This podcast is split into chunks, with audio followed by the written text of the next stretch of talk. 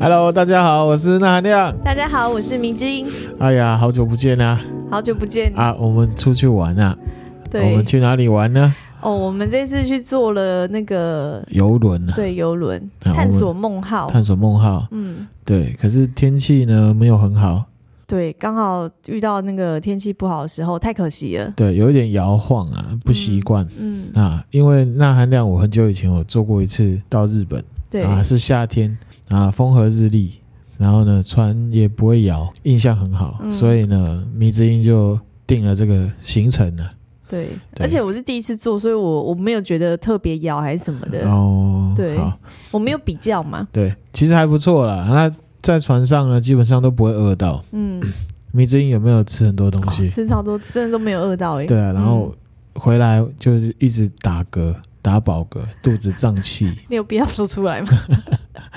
所以过呢，我觉得还那个他那个房间都蛮好的，蛮好的。啊嗯，小归小，可是都是还蛮齐全的，该有的都有。对，我们做了靠窗的啦，有然后阳台啦，我们有是有阳台的，嗯对，然后呢可以看海景，然后呢，迷之音还看到了梦想中的海海豚海里面呢这样跳来跳去，对，就在我们船旁边。我因为我们是今天回程的时候看到的，本来以为可能看不到，不过还好在最后就是即将结束的时候就看到，觉得很完美，对 perfect 我们有拍啦，可是看不出来啦。拍不太出来。嗯好啦，所以呢，我们吃很多东西嘛，那我们今天又要来聊哦，你要食人魔特辑啊， 你要是要这样 接，就是我对们吃人堡拿来讲食人魔特 辑，食人魔真特的是辑，对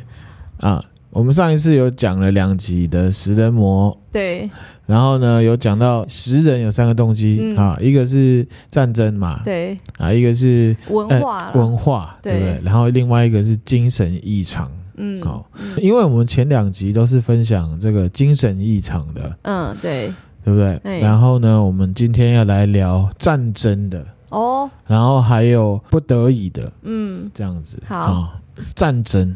嗯战争造成的食人状况，就是有恨意，恨意，所以他是为了报仇的，用报仇的心态去吃，是不是？对，没错，吃敌人的吃肉，敌人的喝敌肉人的血，对，啊，我们在探索梦话上面呢，看了一集保洁的节目，它嗯里面有讲到这个二战的时候有一个冬季战争，嗯冬季战争就是苏联啊嗯，跟芬兰在二次大战期间啊初期爆发的战争，它是一九三九年十一月三十号，嗯然后呢是苏联进攻芬兰。嗯在这个冬季战争里面，就有留下了这个苏联士兵吃人，而且还有人皮相片留下来。哈， 对，就是他们吃了芬兰人的肉，然后拍下来，然后有照片留下来。这个我再分享给大家。这好残忍哦，好血腥哦，那个时候就是苏联进攻了芬兰，他们打持久战。嗯芬兰其实他们的武力是比苏联低很多，嗯，他们也没有空军什么的。可是芬兰人呢，很难缠，很 tough。嗯然后呢，甚至还用一些很基本的东西去跟他们大战，所以那时候的苏联就等于是惨胜，赢得很惨啊。赢得很惨，哦，赢赢得很很惨惨，就是虽然赢了，可是也是可是付出了很多阵亡的很多代价。哦，然后中间呢，就是因为有很多的恨意累积，所以呢，苏联军人就吃芬兰人。所以他这个吃不是因为要恐吓吓唬对方，因为有些不是以前有些古时候真的嗯对就是故意要吃，是要让对方害对怕。对，没错。然后这个是因为恨意，因为打太久了，哦然后呢恨对方，人然都后呢死了也不放过，绝对就要把它它吃下了。来。战争里面，苏联军人里面啊，夹杂了非常多的食人分子。然后呢，他们不只是吃芬兰士兵，嗯，一般人抓来变成俘虏的时候也，也会把他们分解吃掉。好残忍哦，很残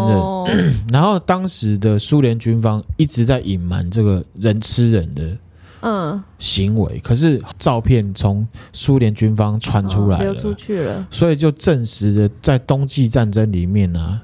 有很多的芬兰人被处决，而且被吃掉。嗯而且这件事情因为太经典了，太奇怪了，所以呢，有被拍成很夸张的恐怖片，哪一部？叫做《Jeeper Creepers》。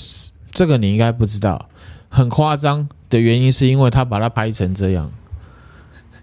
拍这很像外星人片呢、对对对怪，物就是片他们就等于是觉得说，苏联人怎么会干这种事情，很禽兽，嗯，然后把他们跟恶魔没什么两样的感觉，把他们对就是丑化成这样、哦这样子。这个是因为恨意的食人事件。对好， Jeepers Creepers 就是还因为很夸张吧，嘿很戏剧化，然后还拍了三集。 好，因为恨意，嗯好，另外一个呢，也是战争时期，也是二战时候，这个是为了要鼓舞士气来做的食人的行为。这啊怎么鼓舞士气、啊？鼓舞士气，这个我也不懂，分享给大家听听看好。，二战的时候有太平洋战争嘛，嗯，啊的日军他们就有做这些事情。所以是日本人吃，日本人吃对，其实太平洋战争就是它的起始点，就等于是从日本侵略中国开始的。嗯，啊，日本侵略中国是一九三七年的时候，嗯然后他们本来是怎么样呢？他们本来日本想要计划三月亡华，三个月就把中国 KO 了，哦，对，可是出乎意料就没有速战速决。嗯，中国这边战事就长期长期化嘛，然后嗯你知道记得记不记得蒋中正他用他说什么？用以时间，有以空间换取时嗯换取间时，就是人家打你打不赢就跑嘛，嗯反正中国地大嘛，嗯然后就就给人家拖塞脸，然后嗯就造成了中国人很多人死亡，嗯这样子。好，那日本呢，为了进行持久战，因为他们发现说打中国没有办法这么快的时候，他们要军事物资，嗯另外一方面开了一条战线，为了要打中国，他们就开始入侵东南亚地区。哦，从东南亚就是他们从这边收集一些物资，占领了之后，他们当地会有一些物资嘛，对比较近。然后我们之前讲到的某一集，那个安纳卡汉岛的，嗯嗯那个就是其中一个战线，太平洋是的不是战争打下去，就是在东南亚嘛。哦，对，刚刚讲到太平洋战争里面也有日军食人的事情嘛，嗯，而且是从活人上面身上割肉下来。像我们之前讲的食人魔，哦，一些精神异常，他是把人杀死了了之再后吃，再吃，嗯对不对？这个不是，这个是他们就从活人身上割肉下来。我靠，哈，譬如说有一个印度的战争俘虏，他嗯叫阿里，嗯他就有说过，在巴布纽瓦吉内亚那个地方，嗯日本人呢，他们就挑选这些战俘，嗯他们呢这些人啊会被带到一个地方，嗯然后呢，挑了这个人有没有？嗯就直接活割，嗯割下来之后把他推到坑里面等死。嗯，所以他等于是活，就是他活着的时候把他肉割下来，然后割完之后就把它丢把它掉，丢丢掉，等死，这样子就是熟成的概念嘛，啊这不，温体，就是温温体体对人肉温体人肉的概念，对，所所以以不要吃温体，自己个人是没有吃过，可是那种感觉虽然一样以结果论都是吃肉，可是温体就有一种那种残忍的感觉，好像是哦，可可是我觉得这个有点假道学啦，我自己觉得，因为你还是吃牛肉嘛，它什么时候杀的都一样嘛。哦也是啦，啊对，然后呢，我还有一个以前有个日本的一个长辈嗯，啊，然后呢，他说他们日本那时候很流行吃就是履历猪，履历牛牛，，对，台履湾历后来牛也有，其实端了一盘牛肉上来，然后就给你一个介绍书，然后呢，里面就有一张照片，就是这条牛叫做小宝，或者它叫做牛太郎。嗯啊、然后他几岁？你现在吃的就是他身上的什么肉这样子？ 这其实没有必要，其实我 不我知觉得道其，实没有必要，就是然后商人就因为这样子，就是一个噱头、对啊，，然后就可能会收比较对，高呃其的实费用啊、我也之类不的懂。。如果有听众朋友知道他这个这个东西厉害在哪里的话，可以分享给我们知道。嗯，我们我们是没吃过啦。如果大家有觉得还是就是有觉得吸引人的地方，也可以跟我们分享，跟我们来跟我们分对享对，给我们一些对，然后我们要推广一下我们的 IG 啊哦， ，N A 十一 overdose，N A 十一 O V E R D O S E，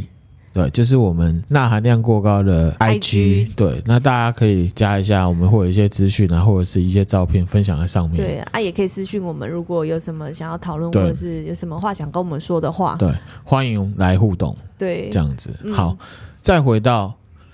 刚刚讲的食人，也是战争的，哦我们讲第三个，第三啊个战争的对，也是日本的，可能他们喜欢吃沙西米吧，还是怎么样？哦，不知道他们喜欢 吃啊啊！这一件呢叫做富岛事件，嗯，富岛事件也是发生在二战的时候。哈、富岛呢，它是在东京的东南方九百八十公里处，嗯，就是小笠原群岛上面的主岛。给你看一下它的位置，哦，哎，对，所以也是离岛，算是外海的一个岛屿呃外海，不是前线，嗯，它是防御，因为那时候已经美军会来轰炸日本了。嗯那它在这个岛上呢，放了很多对空的机枪跟机炮，嗯嗯，专门就是对空来打那些要来轰炸要来轰炸日军的美军呢，拦截的概念，拦截概念。然后呢，一九四五年二月二十三号到三月二十五号中间呢，嘿驻守在这个富岛的日本陆军跟海军，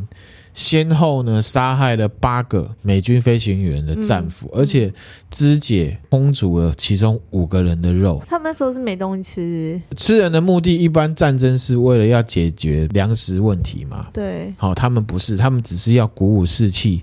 要泄恨。哦，对，而且这件事情是在日本投降之后啊，美国的海军陆战队他进驻到富岛之后，嗯才发现这件事情。哦，这跟巴布纽亚、几内亚或东南亚其他地方没有粮草是不一样的。嗯他们基本上呢，跟日本本土的运输线都是畅通的，嗯而且他们有蔬菜、有肉，甚至还有清酒可以喝。嗯，所以他们吃就是单纯是为了泄恨，还有变态。对，真的，群岛上面的驻军司令叫做立花芳夫。哦，他呢交代呢要做一些特别的下酒菜，就开始来杀这些人。一九四五年二月的时候，美军开始进攻硫磺岛，反正这个是二战上面的历史啊。嗯，日军已嗯经快输了，然后在富岛上面的这个军事将领啊，就已经知道他们要大难临头，要输了，嗯嗯所以他们就要把关在这里的所有的战争俘虏全部解决掉。嗯，销毁他们的概念就是就是杀死他们嗯。因为嗯原则上其实是有有那个战争公约，你知道吗？战争俘虏你是不能杀的，啊哦，是哦，对，其实是不能是不能杀的，哦，但他们一定想说，因反为正都打要仗输了，打仗的过程里面打打打把对方打死，那个是一回事。嗯被你打下来了，他没有死，你把他抓了，嗯，你是不能杀他的，哦，所以杀俘其实是很是不可以，是违不法不的。对的事情，对我来讲一下经过哦，在一九四五年二月二十三号的时候，有两个美军的轰炸机的飞行员，嗯啊、一个叫做马福，然后他才十九岁，另外一个叫格雷迪，哦，嗯他也才十九岁，两个就在富岛上面一个地方被处决了。嗯隔天呢、日军就把其中一个叫做马福的军人有没有，把他的肝拿出来，嗯然后割下来他一条大腿，切出了三十公分、宽十公分，大概二点七公斤的瘦肉。包好之后呢，送到立花芳夫的这个司令部里面去，嗯然后立花芳夫呢，就把这个肉还有跟鱼肉、蔬菜跟面条做成了什么，你知道吗？什么我们最喜欢吃的什么寿喜烧，这是真的哇你嘞， ，sukiyaki。所以然后用算的，对，所以在场的所有的军官哦，都吃很开心，他们都知道是人肉，他们都知道这个立花芳夫这个司司令啊，甚至还说我还要再来一碗。哎，这一场寿喜烧宴席过后啊，有一个少佐叫做敌场莫勇。嗯他就把这个事情啊告诉了其他的海军军官，嗯，然后呢，这些海军军官就用一样的方式去哦对对俘别虏人来做这件事情。而且呢，他们这个是有缜密的规划的。日本人做事情真的还是一板一眼，嗯他们就开始命令说，军医嗯要去到处决现场，处决之后负责解剖肉，把肝拿出来，把肉切下来，把军医当厨师的用了， 就是切肉这样子。然后事情陆陆续续就开始了嘛，譬如说二二八的下午，有一个十九岁的，一样是战俘，一样被斩首之后，一样取出肝脏，然后呢，把那个肉啊分给其他的一些什么大佐啊，然后少佐，就是这些军官，然后呢，这个肉就被切下来，日本士兵有没有煮成肉汤来喝，嗯，控大滚这样子。你有必要这样讲吗？空法棍，因为其实这个事情就我刚讲了，嗯他们其实知道自己要输了，所以就等于有点爆尿出蛙湾呐、啊，嗯抱老鼠冤，就是不情愿输了，所以就把这人干掉。一九四五年三月十四号的时候，美军就宣布硫磺岛战役已经赢了。嗯，所以呢，这个副岛的守军呢、为了报复啊，嗯加快杀美军俘虏的进度。他们这样真的很不厚道哎、吼，都已经三月二十五号的时候，还是有人陆续被杀死。当天呢，那个敌场少佐啊发那个命令下去，他就说部队要吃某一个空军飞行员的肉，嗯要某一个军官负责分配这个尸体的肉要给哪些部门吃，就是要分清楚。然后呢，某一个军医呢还参加行刑，然后把一些肝脏跟那胆囊拿掉，因为你把它弄破的话，肉会糊。哦是哦，还有这种对这件事情。对，他们都已经输了，还有闲情逸致去吃，国都已经赢了，他们居然来不及制止这些事情发生哦。对，在事后啊，人家日本一个历史学家嗯叫做田中立信，嗯，他呢统计关押在富岛上面的这战俘啊，嗯死亡率呢高达呢百分之七十五，好高哦然后呢，，日本的军人被俘虏的死亡率是百分之二十七点一，然后呢，中间有极少数的飞行员啊，嗯在富岛坠落可以幸免于难。有一个很有名的，就是呢第四十一任的美国总统乔治布希，哦他也在富岛那边被击落了，他也是轰炸机驾驶，是哦，他那时候是中尉。大难不死必有后他福，就飞过去，嗯然后一样被机炮打下来之后，因为其实他也知道很危险嘛，然后他打下来之后，他就跳伞嗯落入海中，然后他打开那个充气救生筏的时候，他就看到日军已经派了好几条船开出来要抓他了。哼，然后呢，他说呢，他回忆起在澳洲啊有一个战俘被日军斩首的那张照片。嗯太可怕了，他就拼命的朝远离富岛的方向滑行，嗯滑了三个小时，哼，运气很好，这个就是为什么他可以当美国总统，气场强。气场强，运气又好他就滑到海上长须鲸号，哦，刚好遇到自己国刚家好的哦潜，艇浮起来把他救走了，哇，真的是运气很好欸，不然他就被吃了，他也不可能当总统了。对耶，回到事情本身哦，这事情怎么瘪康的？日军投降之后，美国海军陆战队有一个上校，他叫做普雷斯利 （Price l 啊，嗯好、跟日军的将领询问说，当初啊在这边落难的美军飞行员都到哪里去了？再问下落了，我们都知道这边击落很多飞机啊，嗯，对不嗯对？人呢，人呢？嗯日军就谎称呢，他们在一次美军的空袭里面呢，全部被炸死，还知道撒谎哎，还说是你们自己杀的。对，然后呢，另一方面就赶快把一些证据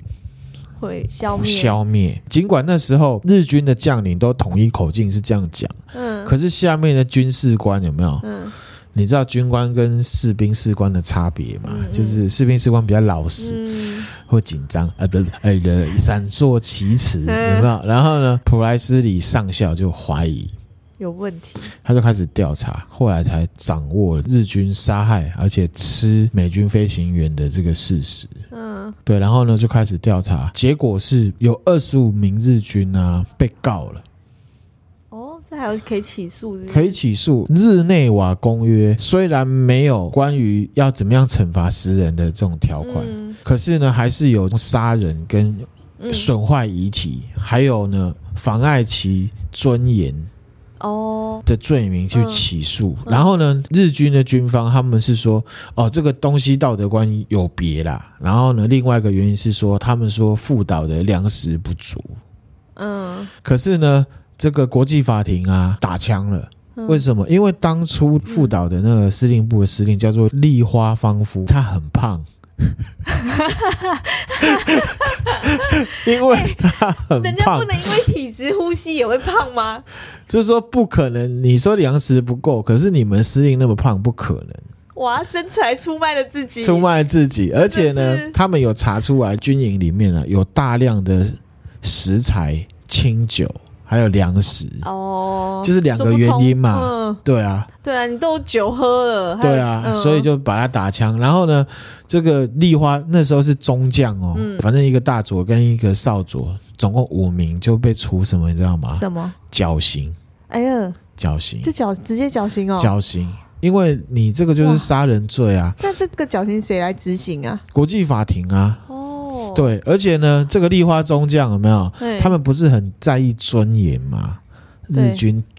那对个对皇军尊严，可是这个立花中将因为干了这件事情，他在处决的时候被扒光了衣服，只剩一条内裤，把他绞死了，让他很羞辱。嗯，对，就是以其人之道还治其人之身的概念。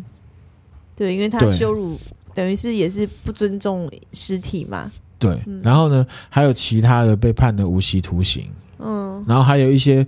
哦，这个我觉得就很衰，怎样？其他十五个负责砍头。肢解的士兵啊，军医啊，嗯，被判了五年到二十年不等的有期徒刑。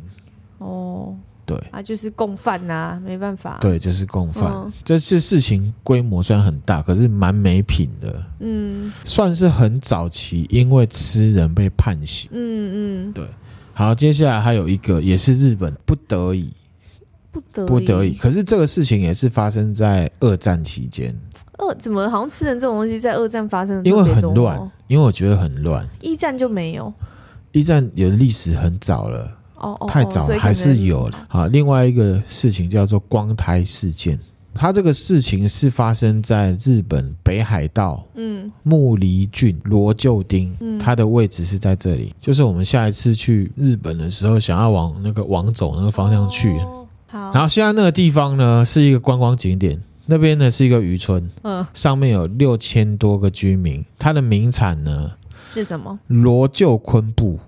昆布。事情是怎么样呢？一九四三年十二月的时候啊，太平洋战争的时候，然后有一艘呢船，它是那个日本呢征用船，它他们战争的时候会征用民民船间的船嗯或者是车嘛，嗯对不对？然后就有一艘船上面有七个船员，嗯然后这艘船叫做第五清净丸。嗯，他们的任务呢是要开到小樽修理船只，哦，对可是呢，它中间呢在织床甲的时候有没有触礁？嗯而且很冷，船员呢就躲到了这个支床半岛的一个佩金诺比嗯啊、我会把一些位置呢都分享在 Facebook 上面。嗯好、他们就逃到这里来就对了。这里其实鸟不生蛋。嗯然后呢，船长很快跟船员就走散了，他就躲进了这个佩金诺比那边有一个帆屋，就是守望哨。嗯后来呢，船里面有一个最年轻的少年，当时才十九岁，也在这个暴风雨中，他躲到这个守望哨里面。嗯，那两个人因为在那边躲，而且都没有食物，有没有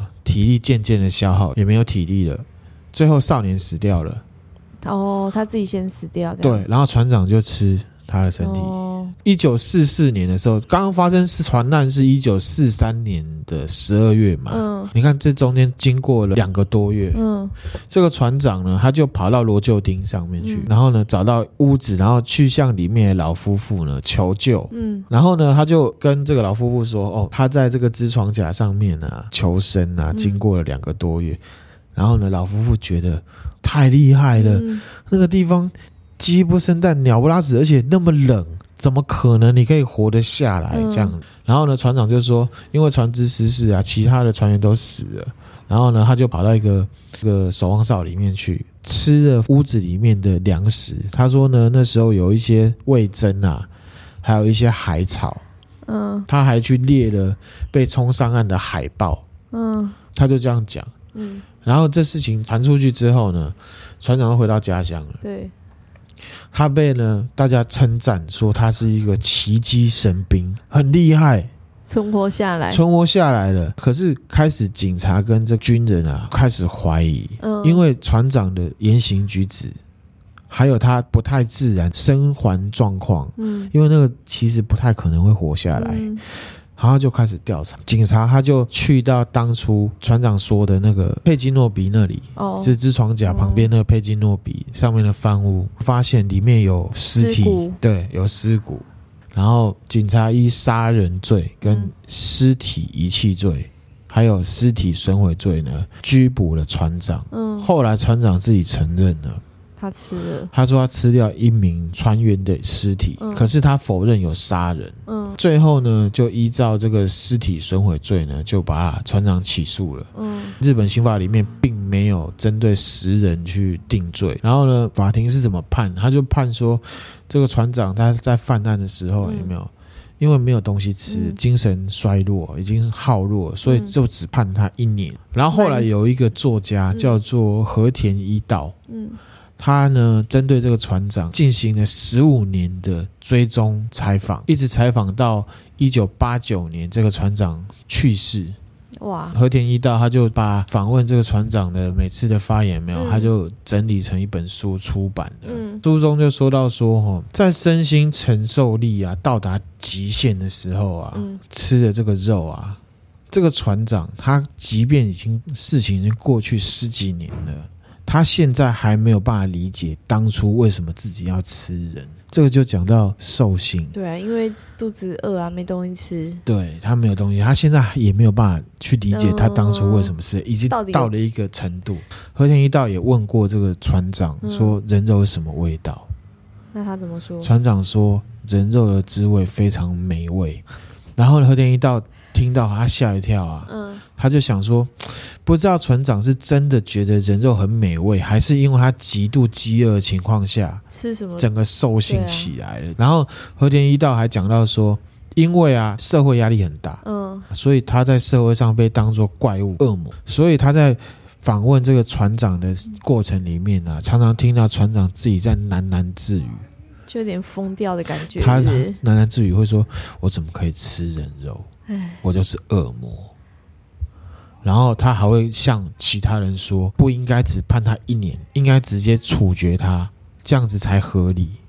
而且船长他还跳崖自杀，我觉得这就是当你会不理智的时候，你会很难接受自己做那样的事情、欸。对啊，这件事情啊，还有写成小说，哦就叫是做哦《光台》哎，哦，光是发光的光，嗯然后台就是那个苔藓的苔。嗯对，其实这过程里面，这个船长他事后啊做了很多次的噩梦，他梦见自己下地狱被判刑，嗯，良心谴责啦，嗯，而且呢，警察来找他有没有？嗯他虽然有骗人，可是警察一来找他，他马上就承认说，对，是我吃人。这就跟那个啊 Pickle 讲一样啊，就因为真的很饿，没东西吃，对妈妈割割肉给他，他还觉得哇，对，所以其实很好吃人的生物性是动物性是很强的。嗯我自己觉得人性本恶了。嗯，其实我你的们都有道德规范嗯规范住，可是我们没有冲破那一层，其实是因为我们还不需要冲破那一层嗯，啊。当然，我们也选择不冲破那一层，对啊，可是等到我们需要冲破那一层的时候，我觉得大部分的人都会冲破那一层不一定啦，这就是看每个人的那个啊。究竟会不会呢？各位听众可以分享你的想法。好对。船长说很好吃，好，这个就是讲到这不个得已的状况。对灾难跟饥荒的部分。那其实灾难、饥荒，中国历史上面危机有很多，非常多，嗯而且看到都觉得脑洞大开 啊。后来看完的时候就觉得，好吧，这事情好像在中国是常 态，大家可以去查啦。哈。哦嗯我们就讲国外的好了。好，国外还有一个，这最后一个了，好是那个乌拉圭空军五七一号班嗯机空难。空难哦，空难，这个是比较近，这个是一九七二年发生的。嗯一九七二年十月十三号的时候，有一架载着乌拉圭四十五个人的这个橄榄球队，哦，从这个乌拉圭的一个地方飞往智利的圣地亚哥，要去参加比嗯赛。他在安第斯山脉上面遇到了乱流，嗯然后呢偏离航线撞山，然后嗯飞机断成两截。嗯飞机的尾部撞上了一个山峰，飞机的前半部呢滚到这个山坡里面。嗯等到飞机停到底波的时候，包括飞行员还有其他的十二个人，嗯通通都罹难，剩下的三十三个人，嗯，他被困在海拔三千五百公尺的哇，好高的哦，安第斯山脉上面，嗯而且很冷。那时候的平均温度是负四十度。我靠，太冷了吧？他们那时候为了求生啊，嗯把所有的纸巾、行李里面的书，嗯还有价值七千五百块美金的纸钞，全部点燃来取暖。嗯然后所有人就挤嗯在一个角落，三十三个人窝在那里。嗯尽管是这样，第一天就有五个人去世了，他们都是身强力壮的橄榄球队员、哦，对耶，而且都很年轻。对，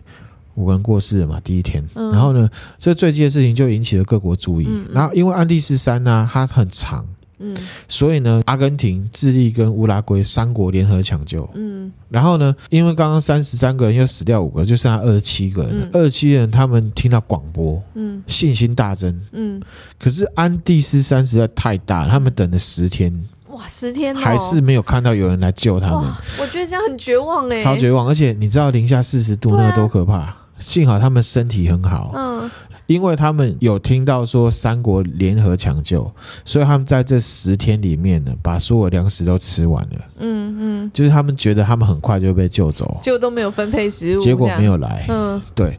好吃完的那第十天的晚上，嗯剩下的二十七个幸存者嗯彼此签订了一个恐怖协议，嗯，